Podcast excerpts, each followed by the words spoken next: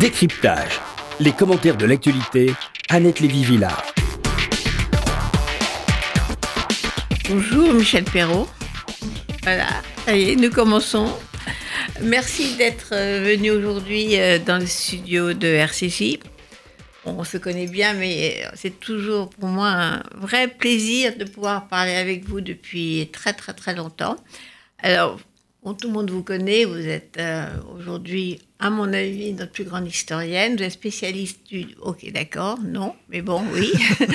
vous êtes euh, spécialiste du 19e siècle. Vous avez publié en particulier un des volumes de la grande série sur l'histoire des femmes avec Georges Duby, qui est une formidable œuvre, cinq volumes, c'est ça, cinq volumes, et vous avez en particulier dirigé le 19e siècle. Avec Geneviève Fraisse. Avec. Geneviève.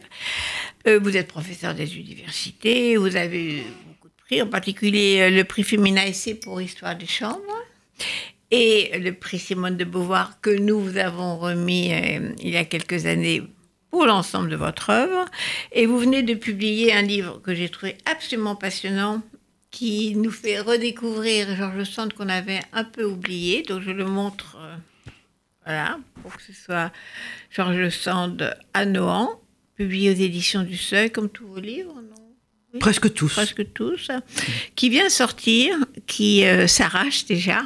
Vous faites déjà, vous êtes invité à en parler dans toutes les librairies de France, donc euh, c'est une renaissance pour Georges Sand. Mais avant de, de, parler du livre, je voulais parler de l'actualité des femmes parce que il se passe des choses absolument passionnantes, je trouve, moi, puisque j'ai écrit un livre sur ce phénomène de hashtag MeToo.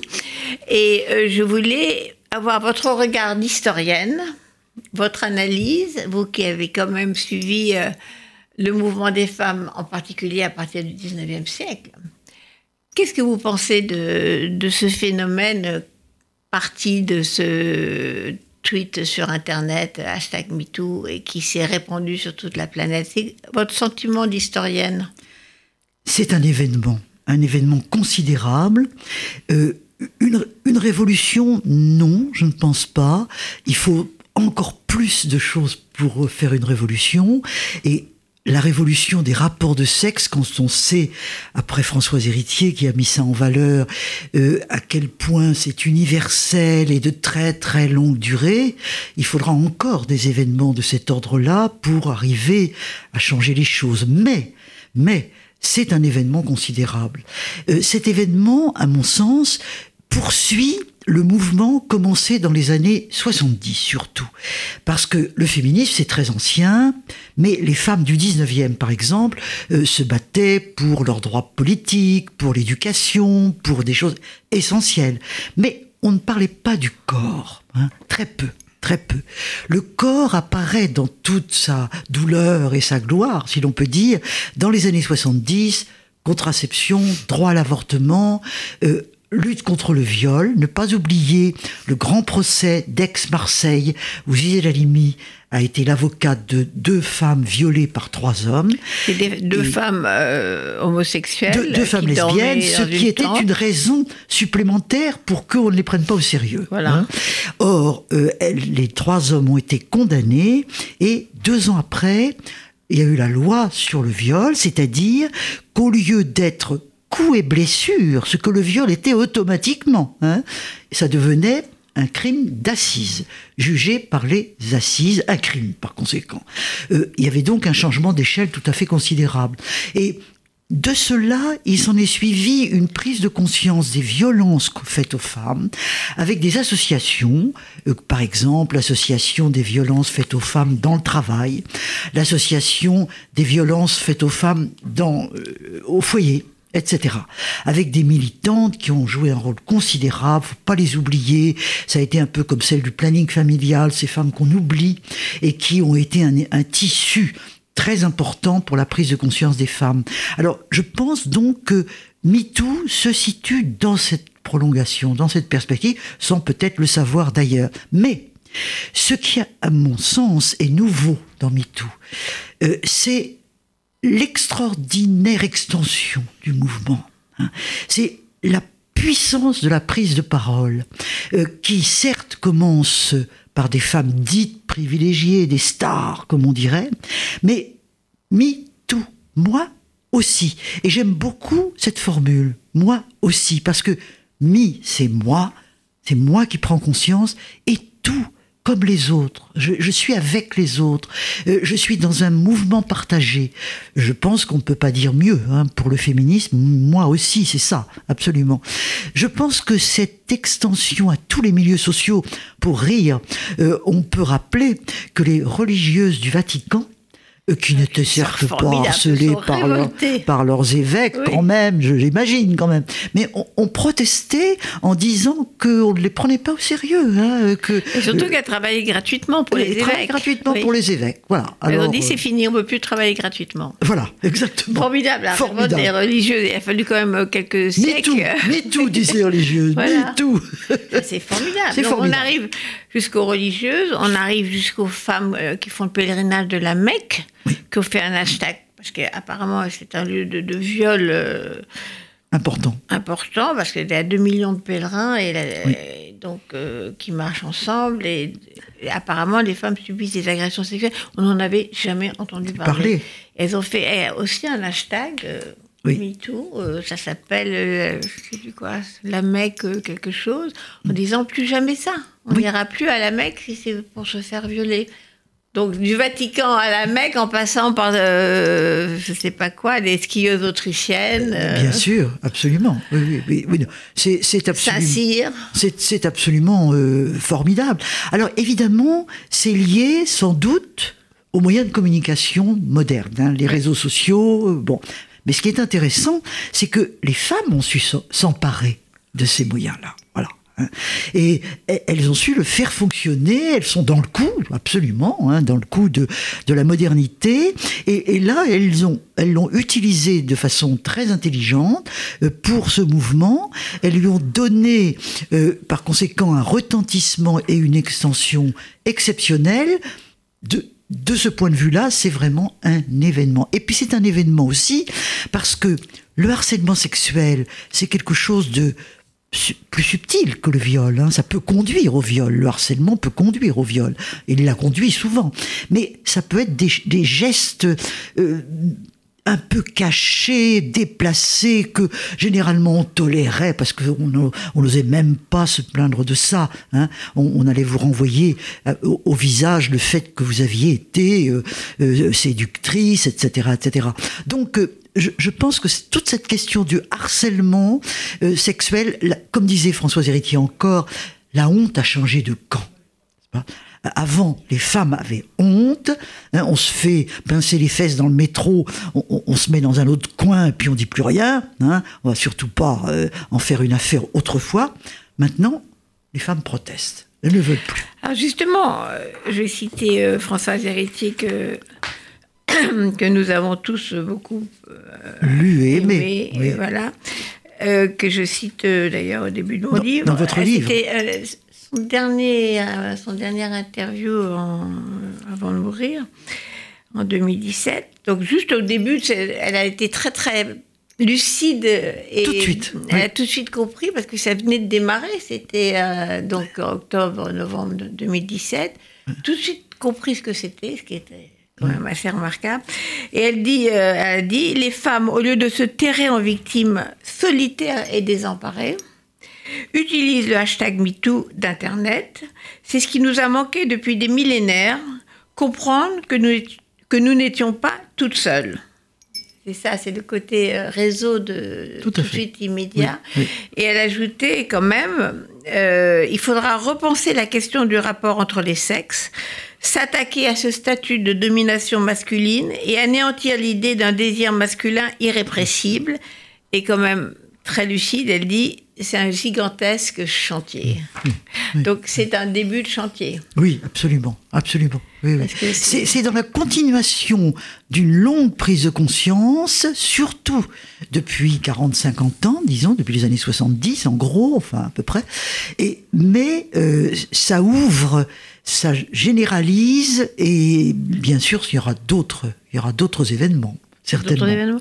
Euh, pour revenir aux années 70, dont j'ai fait partie aussi, ces mouvements de, femmes, euh, on a effectivement posé la question du corps au milieu, qui était, comme vous avez dit, avant c'était l'égalité, le droit de vote.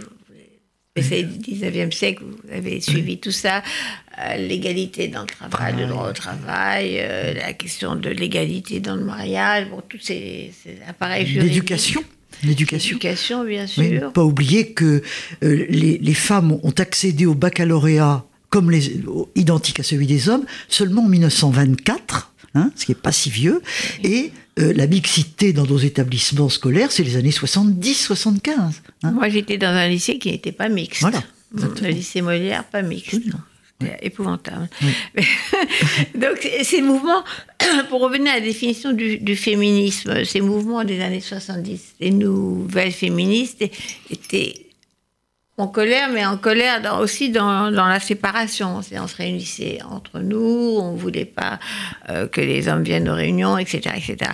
Or, maintenant, ce que moi je trouve très intéressant dans, dans ce mouvement, MeToo et toutes les manifestations qui ont été autour de ça, manifestations dans la rue en particulier, euh, il y a beaucoup d'hommes aussi, beaucoup de jeunes hommes euh, qui viennent, qui participent. C'est nous, MeToo, moi aussi, mais aussi ensemble.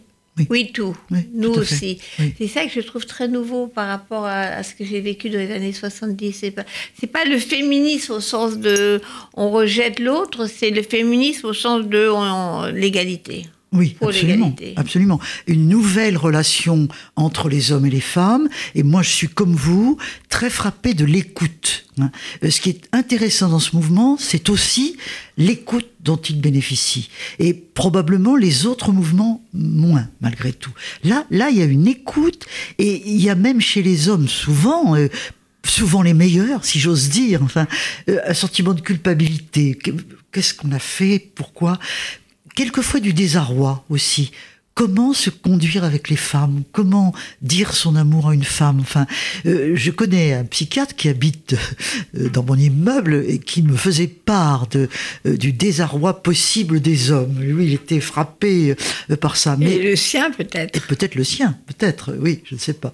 Et, mais c'est intéressant justement que, que, les hommes se posent des questions sur eux-mêmes et sur ce qui n'est pas normal de faire. Quoi, c'est pas euh, une femme n'est pas disponible comme ça et ça lui fait pas toujours plaisir, quelquefois pas du tout même, euh, que on lui fasse la cour quand elle a pas envie, elle dit non et puis voilà. Euh, et, oui, et, surtout qu'on la harcèle. C'est le, le, mot d'ordre euh, quand même le plus simple, y compris je l'ai vu dans la manifestation à Paris oui. samedi dernier. En violet. Oui. oui. Non, c'est non. Non, c'est non. Ce qui veut dire que oui, c'est oui. Absolument. Il y avait des, des panneaux qui, qui, faisaient des oui. blagues autour de non, c'est non, etc. Oui. Mais fondamentalement, c'est assez simple. Voilà. Et quand un non, c'est non, oui, c'est oui. oui voilà. C'est quand même Absolument. pas très compliqué, mais ça semble extrêmement compliqué. Quand ça même, semble extrêmement compliqué. Dans les relations entre les hommes et les femmes. Alors, là-dessus, puisqu'on parle du métro, vous aviez évidemment vu cette fameuse tribune. Qu'a signé Catherine Deneuve euh, sur euh, le droit d'être importuné, mmh. avec l'exemple des, des, frottements dans le métro, mmh. qui, moi, m'a complètement scandalisé, parce que cette euh, revendication euh, au, au, droit d'être importuné, il n'y a pas de problème, on est importuné, donc ça, c'est pas, c'est pas vraiment un droit, c'est oui, une réalité. Oui. Et de dire que être frotté dans le métro, c'est pas grave, je trouve ça, oui. euh, ça va vraiment complètement mise hors de moi de, de négation complète de ce type de harcèlement euh, tout dont fait. vous parliez tout à l'heure dans la rue. Tout à fait, tout à fait, tout à fait. Moi, j'ai été absolument euh, sidéré hein, euh, de ce manque de solidarité de femmes donc on, pouvait attendre autre chose. C'était, on avait le sentiment de femmes ultra privilégiées qui, bon, considéraient que ce qui arrivait aux autres, ça n'avait aucune espèce d'importance. Et moi, je l'ai écrit dans Le Monde à, la demande de Nicolas Truon, que j'ai essayé de, de, aussi, de, comme vous, vous l'avez fait dans votre livre, euh, de de répondre à ça. Voilà, ça me, paraît, ça me paraissait important de répondre Alors, à ça. Alors, contrairement à ce que vous, nous pouvions croire, vous et oui. moi, euh, ce mouvement, cette résistance, entre guillemets, française oui. à, à cet événement euh, MeToo, euh, oui. a continué à se développer. Énormément de livres qui sont sortis à la rentrée, là, en octobre, contre le mouvement. Il y en a un qui s'appelle quoi, le suicide féministe, l'autre contre le féminisme, au nom de la civilisation française qui est en danger, les relations entre les hommes et les femmes sont en danger. Quelqu'un comme Alain Finkielkraut euh, qui dit vous avez tout gagné, donc euh, pourquoi, pourquoi est-ce que vous venez euh, protester encore Donc en France, c'est une spécificité française, on, on, en a déjà parlé, vous et moi, il, y a, il y a cette espèce de résistance idéologique, parce que je ne sais pas si c'est c'est pas dans la rue, c'est dans le débat intellectuel en France, à ce qui se passe en disant ça vient de l'Amérique, euh, c'est une censure culturelle, euh, c'est un appel à la délation, enfin vous connaissez, ça abîme les relations entre les hommes et les femmes, vous connaissez tous les arguments. Comment vous expliquez cette exception française? On a toujours eu, enfin depuis longtemps, on a construit les, rapports hommes-femmes, euh, on se les représente, disons, en France, à travers la courtoisie, la galanterie. Voilà, la, France serait une terre de courtoisie, de galanterie, et euh, où les rapports entre hommes et femmes seraient des rapports euh, apaisés, heureux, etc., etc. Depuis longtemps, des historiens ont montré que non. Enfin, Georges Duby, euh, qui a quand même été un pionnier dans la matière, disait, tout à fait, disait la courtoisie, mais c'est un stratagème, hein. c'est un stratagème de séduction des femmes entre un seigneur et son, et son vassal. Il ne faut pas du tout voir euh, un bonheur du cœur, etc., etc. Bon, et la galanterie, c'est le mode de rapport entre les femmes. Euh, un petit peu mis au point euh, par les hommes et par les femmes d'ailleurs, parce que les précieuses, hein, les, précieuses et, et, avant elles, mademoiselle de Scudéry, etc., elles, elles voulaient écarter les hommes, les trouver grossiers, les trouver... Et la carte du tendre, par exemple, de mademoiselle de Scudéry, c'est un long chemin euh, de l'amour auquel on arrive à l'acte sexuel au bout du chemin, et puis finalement, ça n'a pas tellement d'importance, c'est ce qui compte avant euh, qui est important. Là, il y a une participation des femmes, au fond, à un renversement euh, du rapport homme-femme. Mais les hommes se sont emparés de ça pour en faire la fameuse galanterie, c'est-à-dire on couvre les femmes de fleurs, on, les, on leur fait des compliments. On leur ouvre la porte. On leur ouvre la porte, mais l'inégalité sous les fleurs, absolument. Hein. C'est-à-dire que tout ça est un paravent et en réalité, dès qu'il s'agit d'inégalité, d'égalité réelle, fini. Hein. Donc euh, la galanterie est un piège, euh, j'allais dire, euh, un peu pervers, un peu pervers. On peut aimer, après tout, avoir des hommes charmants, etc., mais pas au prix de l'inégalité, évidemment non, hein, absolument oui, pas. je sais pas, vous avez dû voir quand même les livres qui sont sortis à la rentrée, il y a un ou deux mois, oui. quelques semaines. C'est plusieurs livres écrits par des femmes. Oui. Revendiquant la courtoisie, la galanterie, alors que je me souviens effectivement d'avoir lu euh, sous votre plume ou celle de, Georges Duby, ce qui était vraiment euh, la courtoisie. Oui, c'est que l'amour courtois? Oui, oui, oui, oui, tout à fait. L'amour courtois. la femme comme objet, euh, trophée. C'est un, un objet autour duquel on, on, on, tourne, on se bat, euh, les chevaliers se battent pour la conquérir, et s'ils la conquièrent, c'est un trophée. Enfin, un absolument, euh, En anglais, maintenant, quand on a des trophy girls, c'est exactement ça. C'est le même concept au Moyen-Âge. Oui, tout à fait. Et en France, ce qui. Alors, ça, c'est l'héritage un petit peu du 18e, euh, dont il faut pas oublier. Les, les femmes des salons, c'est vrai qu'elles étaient présentes, qu'elles avaient un rôle dans l'élite, mais elles étaient maîtresses de maison. Elles donnaient la parole aux philosophes qui étaient là, elle les recevait, mais elle ne parlait pas elle-même. Hein. Et euh, des, philosophes comme Rousseau, que les femmes vénéraient, parce que Rousseau chantait la mère hein, et l'allaitement, et pour les femmes, c'était quelque chose d'important. Mais enfin, tout de même, Sophie, dans l'Émile, euh, on lui donne pas du tout la même éducation euh, qu'à Émile. Les, les, femmes, c'est elle et nous, hein, dit Rousseau, elle et nous nous, nous et elles, bon, bah, on fait euh, au mieux possible avec elles, mais elles sont pas égales. Vous expliquez qu'aujourd'hui, on est en 2018, il y a tous ces livres de femmes assez jeunes d'ailleurs.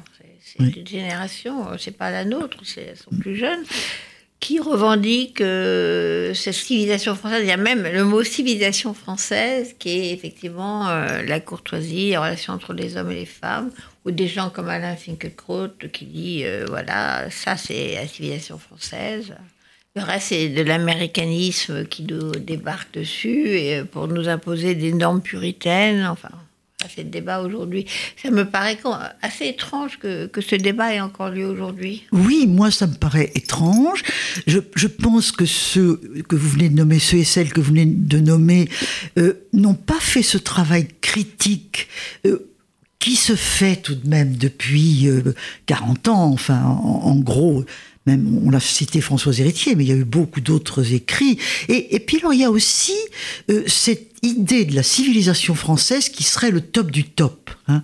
Et c'est Alain Finkielkraut. Euh, oui, l'Amérique, c'est les barbares quand même, au fond. Hein. Ils n'ont rien à nous apprendre dans ce domaine-là, et ces femmes américaines qui viennent nous faire la leçon n'ont rien à nous dire. Or, ce n'est pas vrai du tout. Hein. Euh, les Américaines ont été des pionnières à bien des égards. Hein. Moi, je vois dans les études historiques les premiers groupes Women euh, Studies, etc., euh, sont venus peut-être peu de temps avant les groupes français, mais tout de même, elles étaient là. Hein, avant, elles étaient là avant.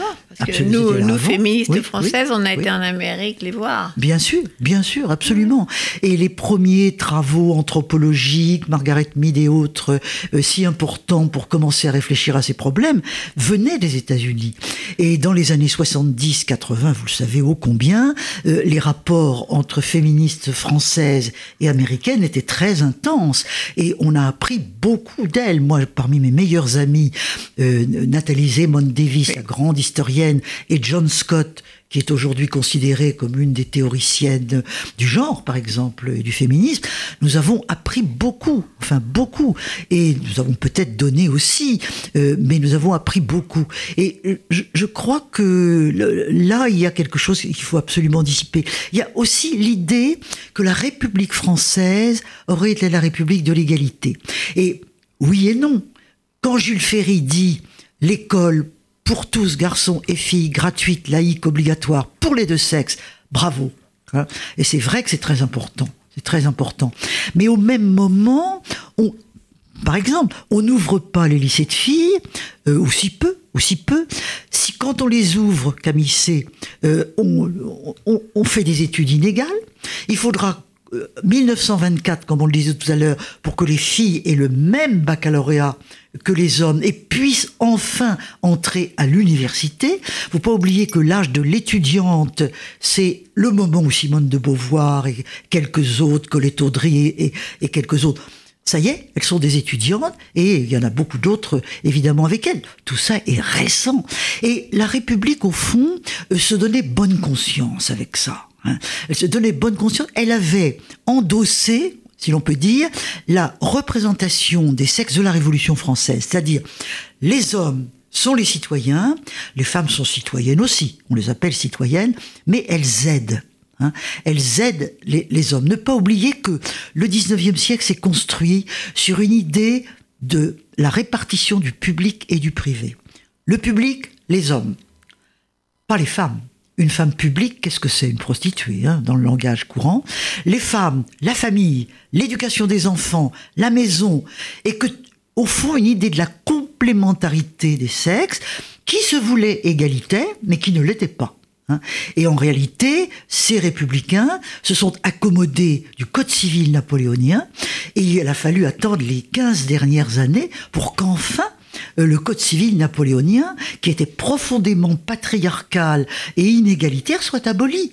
Hein. Tout ça, ça posait pas de problème à nos républicains que nous aimons par ailleurs, mais auxquels nous pouvons tout de même reprocher leur cécité quant euh, au rapport entre les hommes et les femmes. oui, mais justement, moi, ce qui me, ce qui me surprend comme vous, c'est qu'on est chez des, jeunes euh, des jeunes agrégés même, euh, des, intellectuels, euh, cette négation de ce qu'était euh, cette république inégalitaire, cette nostalgie d'une république où les femmes auraient eu leur place. C'est bizarre, hein, parce que c'est une erreur historique. Et ça, moi, je pense que c'est au nom aussi de l'anti-américanisme. Parce qu'il y a cette, comme vous l'avez dit, cette vision qui persiste de la barbarie anglo-saxonne alors, comme vous l'avez rappelé, elles étaient en avance. Euh, la contraception, l'avortement aux États-Unis bien avant les Françaises, euh, le droit de vote bien avant les Françaises, euh, le mariage euh, pour tous bien avant la France, mariage gay bien avant la France. Bon, tout ça sur ces, questions de, de, sexualité et de droits des femmes, bah, des quelques quand même décennies d'avance sur la France. Donc c'est bizarre de voir ça comme on nous impose un puritanisme sur les rapports entre les hommes et les femmes, ce qui est pas l'histoire des États-Unis, en tout cas. Mais tout à fait. Je ne peux que souscrire à ce que vous venez de dire, Annette. Alors, ça, ça me permet, ça me permet d'enchaîner immédiatement euh, sur Georges Sand, parce que justement, au 19e siècle, bon, je remontre le livre que vous venez de sortir pour ceux qui regarderont en podcast, Michel Perrault, Georges Sand à Nohant. Voilà.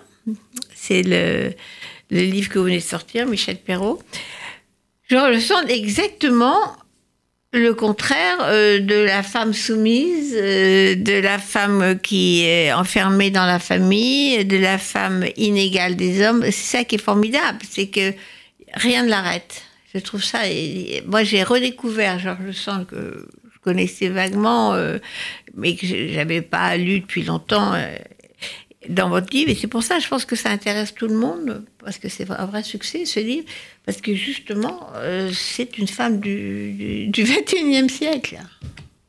Oui, oui, tout à fait. Euh, je pense qu'elle était une force qui va. Hein. Euh, c'est une femme profonde d'énergie, et quand on pénètre dans sa vie, presque plus que dans son œuvre, les dieux étant très liés bien sûr, euh, c'est ça qui subjugue absolument. C'est comme vous venez de le dire, rien ne l'arrête. Comme elle disait, je n'ai jamais eu de maître, même en amour. Hein. je n'ai jamais eu de maître, même en amour. Euh, ce qui, dans peu, ce... peu de gens peuvent dire ça. Oui, peu, de gens, peut-être d'ailleurs, elle, en a eu par moments, elle a eu aussi des chagrins d'amour parce qu'elle était laissée, parce que, bon, elle a connu ça aussi, bien sûr, mais elle le refusait profondément. Elle voulait être une femme libre, artiste, comme elle disait. Elle disait, c'est la seule identité que je me reconnaisse. Je suis une femme artiste. Or, nous savons euh, qu'elle avait une ascendance aristocratique, très élevée. Elle était descendante du maréchal de Saxe par son père, etc. Elle s'appelait Aurore Dupin. Euh, euh, oui, voilà. Et euh, son, son père avait été lui-même, au fond, subversif. Il avait adhéré à la Révolution française. il avait il s'était engagé dans les armées révolutionnaires devenues napoléoniennes. Il a surtout été officier dans les armées euh, napoléoniennes. Mais dans sa vie, il pratiquait la démocratie. Par exemple, il séduit une jeune femme aux armées contre l'avis de sa mère qui disait tu vas pas épouser cette fille qui est une sans doute une prostituée pour pas aller plus loin mais il l'avait mise enceinte quoi il l'épouse et c'est Georges Sand. Voilà. Et cette jeune femme, euh, qui était probablement elle-même assez hardie dans sa vie, euh, euh, était une ouvrière de Paris. Elle était modiste au Palais Royal et ses parents vendaient des oiseaux sur le quai aux oiseaux. Euh, d'où d'ailleurs, dit Georges Sand, j'ai eu l'ascendance oiselière, j'aime les oiseaux. Voilà. Elle disait que sa mère comprenait les oiseaux et que tous les oiseaux venaient se poser sur ses mains. Mais la mère n'a pas vraiment été intégrée dans la famille aristocrate, après ce que j'ai lu. Non, la mère n'a pas été vraiment intégrée. Le père est mort quand Georges Sand avait 4 ans.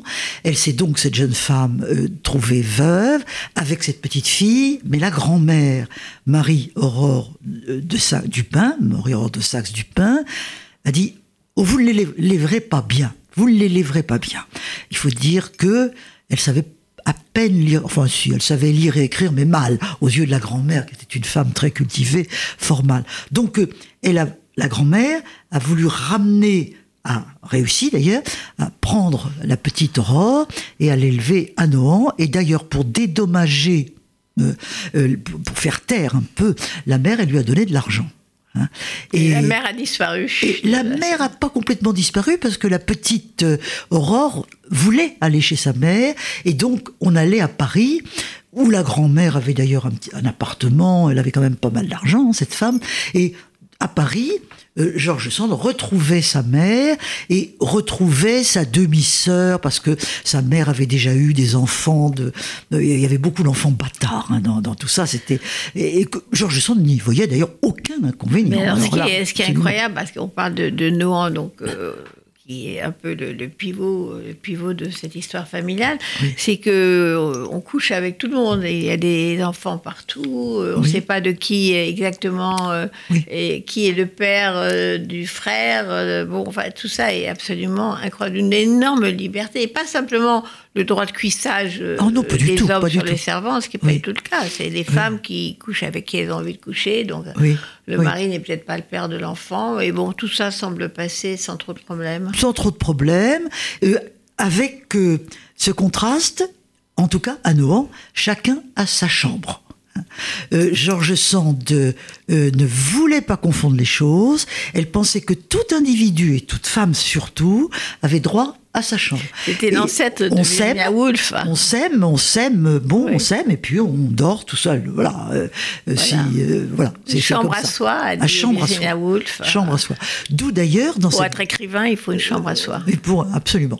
Et, et, et donc, euh, et pour composer, pour pour pour faire de l'art, Chopin par exemple, elle lui avait or- organisé à Nohant une chambre au premier étage avec des portes capitonnées pour qu'il n'entende pas les bruits de ce grand escalier euh, qui était si bruyant et qui allait le troubler. Et elle ne concevait pas euh, que on ne puisse pas être seul aussi, hein, seul pour composer, seul pour euh, réfléchir.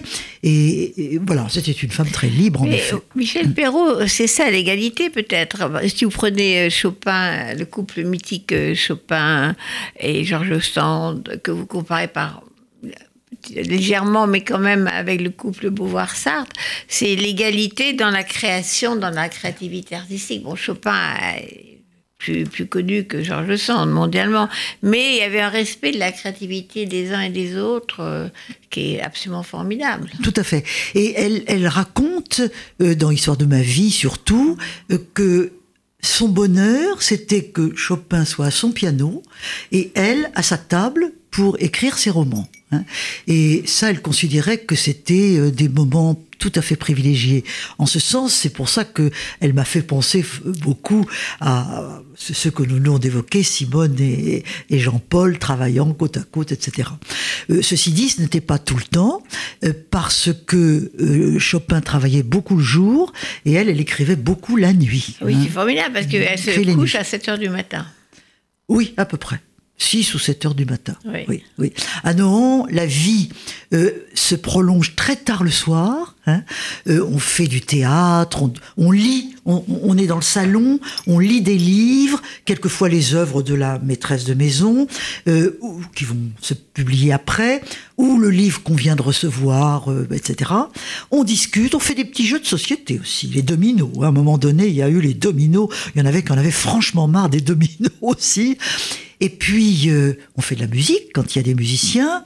Et, Du et puis, théâtre. euh, Du théâtre, beaucoup. Le théâtre un très théâtre. important. Il y a un théâtre dans, dans le domaine euh, le- de Nohant. Voilà. On construit Un- un théâtre. On a construit un vrai théâtre avec une scène, des coulisses, une salle, les rideaux. Enfin, elle était très fière de ça. Et puis ensuite, un petit théâtre de marionnettes à part, euh, parce que Maurice. euh, le fils de Georges euh, trouvait là son autonomie, euh, qu'il jugeait quelquefois un petit peu brimée par tout ça.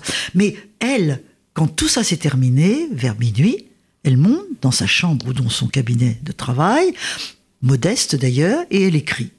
Voilà. Et elle écrit jusque euh, 6, 7, 7 heures du matin. 7 heures, c'est quand même la limite. Avec du café, fume, hein, cigarette ou cigare, et du chocolat. C'était les trois excitants euh, par lesquels elle se maintenait en forme, surtout quand il faisait froid. Parce qu'il faut bien voir que Nohant, l'hiver, euh, il fait froid hein, la nuit. Elle le disait d'ailleurs. Et elle oubliait de remettre une bûche dans son euh, poêle Hein, et, ou dans sa cheminée. Et le résultat, c'est qu'elle terminait avec euh, les épaules couvertes de, euh, de, de, laine, de couverture, etc. D'ailleurs, c'est déjà radical d'inverser euh, l'ordre normal de la journée, de se coucher à l'aube et se lever vers midi. c'est déjà, c'est imposé déjà un autre ordre que l'ordre habituel. Euh, Absolument. On se lève le matin, on se couche le soir. Elle, ne l'imposait pas, d'ailleurs, du tout. Euh, elle, laissait les autres faire ce qu'ils voulaient. Euh, elle leur disait vous descendez à la cuisine, déjeuner, etc. Mais moi, je ne serai pas là. Et elle leur disait le matin, je suis somnambule, je ne vous reconnaîtrai pas, ça n'a aucune importance. Et les vrais rendez-vous, c'était le soir, mais souvent quand même aussi en belle saison, dans la journée parce que on allait se baigner dans l'Indre, on allait faire des balades à cheval, euh, on allait euh, herboriser euh, beaucoup. Enfin, on faisait quand même beaucoup de choses dans la journée aussi. Alors, moi, ce que je trouve vraiment, encore une fois, formidable dans la redécouverte de Georges Sand par Michel Perrault, parce que vous-même, vous dites que vous l'avez redécouverte. Vous avez parlé de combien? 20 000 lettres? Vous avez ah oui, vous n'avez pas lu 20 000 lettres quand même pour faire ce livre Oh, si, je, ne les ai peut-être pas lues en continu, parce qu'il y a 26 volumes, mais il y a dans chaque volume, grâce à Georges Lubin, dont il faut prononcer le nom parce que c'est le grand homme qui nous a rendu tout possible, euh, il y a des index. Hein. Alors par exemple, quand je travaillais sur les domestiques, pour faire le chapitre sur les domestiques, euh, tous les index des 26 volumes me renvoyaient aux domestiques, à leur nom, à leur... Con... Bon, je, je pouvais donc parcourir les volumes en quête de ce que je cherchais, en dehors d'une lecture continue que j'ai fait quand même. Alors, ce qui est aussi formidable, c'est pour ça qu'on pense aussi à, pardon, à Beauvoir, euh, qui, dans, ses livres de mémoire, euh, raconte le siècle. Elle aussi, dans, tous ces, lettres que vous citez, ou son agenda, on voit passer euh, le siècle, enfin la fin du 19e siècle, avec des personnages comme euh, Dumas, euh, Balzac, euh, le peintre de la Croix qui est un ami. dire, c'est aussi ce qui se passe dans, en France, et en particulier les secousses, la Révolution de 48. 1848, la guerre perdue de 1870. Elle est aussi militante politique. Elle est pas, elle est dans, dans sa campagne berrichonne, mais elle n'est pas coupée du monde du tout. Pas du tout, pas du tout. C'est une femme engagée. Euh, elle est devenue républicaine dans les années 1832 par là, parce que la monarchie de Juillet, Louis-Philippe, c'était quand même beaucoup plus libéral, mais très dur vis-à-vis des ouvriers. Et ça, elle ne l'a pas supporté, la rue Transnonain, le massacre, euh, ou les canuts lyonnais, enfin... Euh, bon, alors, elle est devenue républicaine, elle est restée jusqu'à sa mort, évidemment, saluant la Troisième République 4 septembre 1870 comme enfin une république sans effusion de sang. Il faut dire que la commune n'avait pas encore eu lieu et que ça sera encore un autre problème. J'étais étonnée de voir à quel point elle était déjà contre la commune en 1870, alors que dans l'histoire de France, la commune reste quand même un, monument historique, si je peux dire. Alors que là, tout de suite, elle dit euh, ils vont à leur perte, ils vont être massacrés. Elle, voit ça comme un bain de sang inutile. Oui. Absolument, absolument. Euh, la, commune en 71, donc euh, la République est établie, euh, l'armistice est signé et il y a la, commune parce que les communards ne sont pas d'accord avec tout ça. Et elle, elle vit à la campagne parmi ces paysans qui sont tous hostiles hein, à Paris. Hein. Paris est fou, disent-ils. Hein. Eux, ils voient le retour des enfants, reprendre la vie quotidienne. Ils sont pas du tout d'accord, évidemment, avec la commune. Et elle non plus. Hein. Et puis, plus profondément que cela, elle est contre, elle est vraiment devenue contre la violence. Hein. Elle a pris conscience, dans sa jeunesse, elle était robespierriste, elle aimait Robespierre. Et puis, elle a pris conscience de l'inutilité de la violence, qu'on ne pouvait pas faire une république avec la violence, qu'il fallait l'éducation pour le suffrage universel, que c'était par la persuasion, les représentations, le changement des idées et des symboles qu'on allait pouvoir véritablement établir une, république qui serait une démocratie. Car on peut avoir une république sans démocratie. Hein. Et par conséquent, il fallait passer de la république euh, primitive à la république démocratique euh, par le suffrage universel et l'éducation du peuple. Alors la commune, la terreur, les blanquistes qui étaient au pouvoir dans la commune, elle n'en veut plus. Voilà, elle ne veut plus de tout ça. Mais justement, on a l'impression que l'itinéraire que, vous décrivez de, de Georges Sand est, à chaque fois, c'est une prise de conscience totalement pertinente, une analyse totalement pertinente de ce qui se passe, alors qu'elle est la plupart du temps, je à Paris, je suis désolée, je suis en oui. Euh, mais euh, de, de, son Berry, euh, elle comprend totalement ce qui se passe, en particulier sur la montée de la violence, l'inutilité des bains de sang, même si on, glorifie la résistance de la commune, elle dit tout de suite, ils vont tous se faire massacrer, ils vont tout perdre. Elle, est, elle est vraiment d'une intelligence de, de son siècle absolument fabuleuse. Et ça, c'est passionnant. Donc, je vais rappeler quand même qu'il faut lire le livre sur Georges Sand parce qu'en même temps, on voit à quel point on pouvait déjà être une femme libre. Bon, elle avait de l'argent, elle n'était pas ouvrière, elle avait, bon, ça c'était une des conditions de sa liberté, bien sûr. Indépendance économique. Vous êtes la première à dire, euh, comme d'ailleurs Simone de Beauvoir l'a bien expliqué dans, dans le deuxième sexe, l'indépendance économique est la première condition euh, à la liberté euh, des femmes, on sait ça. Donc elle avait cette indépendance économique, mais elle en a fait quelque chose euh, qui, est vraiment totalement passionnant. On pouvait être une femme libre et vivre selon son désir, dans l'égalité avec les hommes, pas dans l'inégalité, mais dans l'égalité. Donc, Michel Perrault, merci d'être venu nous parler de Georges Sand et de MeToo. On fait un télescopage le siècle. Donc, je rappelle votre livre, euh, Georges Sand à Nohant, par Michel Perrault, aux éditions du Seuil. Et je voulais mettre, pour terminer, euh, un autre personnage qui nous parle, qui est Barbara. Je pense qu'il y a une continuité. On peut passer de Georges Sand à Barbara sans problème, avec euh, sa fameuse euh, Ma plus belle histoire d'amour, c'est vous. Merci Michel Perrault et à Merci très bientôt. Annette Lévy-Villard, merci infiniment.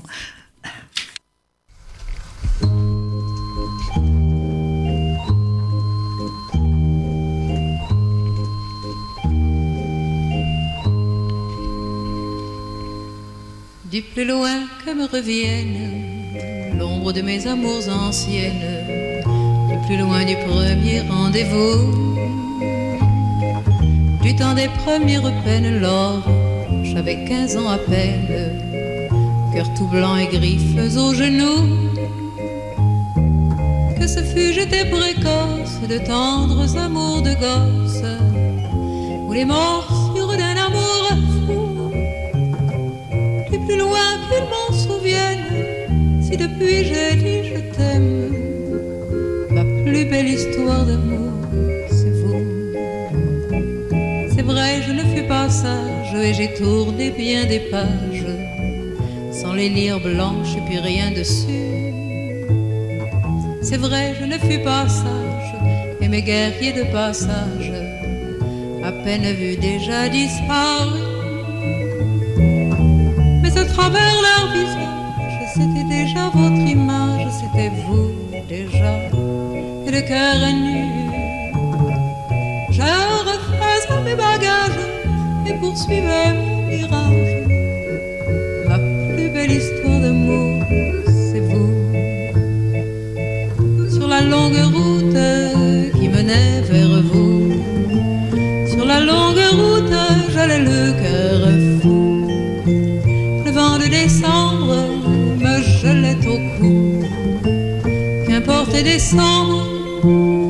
Si c'était pour vous. Elle fut longue la route, mais je l'ai faite la route, celle-là qui menait jusqu'à vous. Et je ne suis pas parjure si ce soir je vous jure que pour vous je lui fais à genoux il en eût fallu bien d'autres que quelques mauvais apôtres, que l'hiver ou la neige à mon cou, pour que je perde patience et je calmé ma violence. Ma plus belle histoire d'amour, c'est vous. Mais tant d'hiver et d'automne, de nuit, de jour et personne n'étiez jamais au rendez-vous. Et de vous perdre en courage, soudain me prenait la rage, mon Dieu, que j'avais besoin de vous.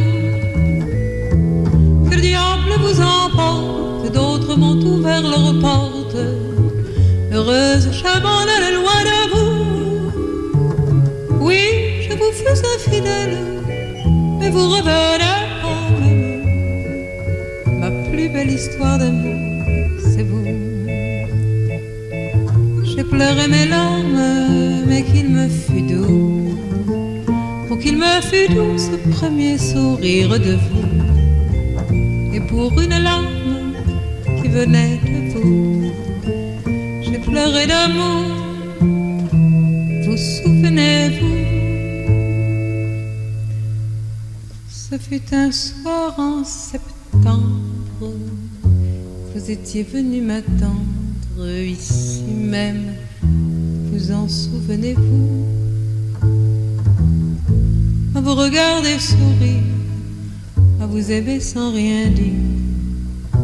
C'est là que j'ai compris tout à coup.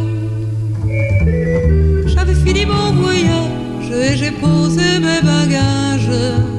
Vous étiez venu au rendez-vous.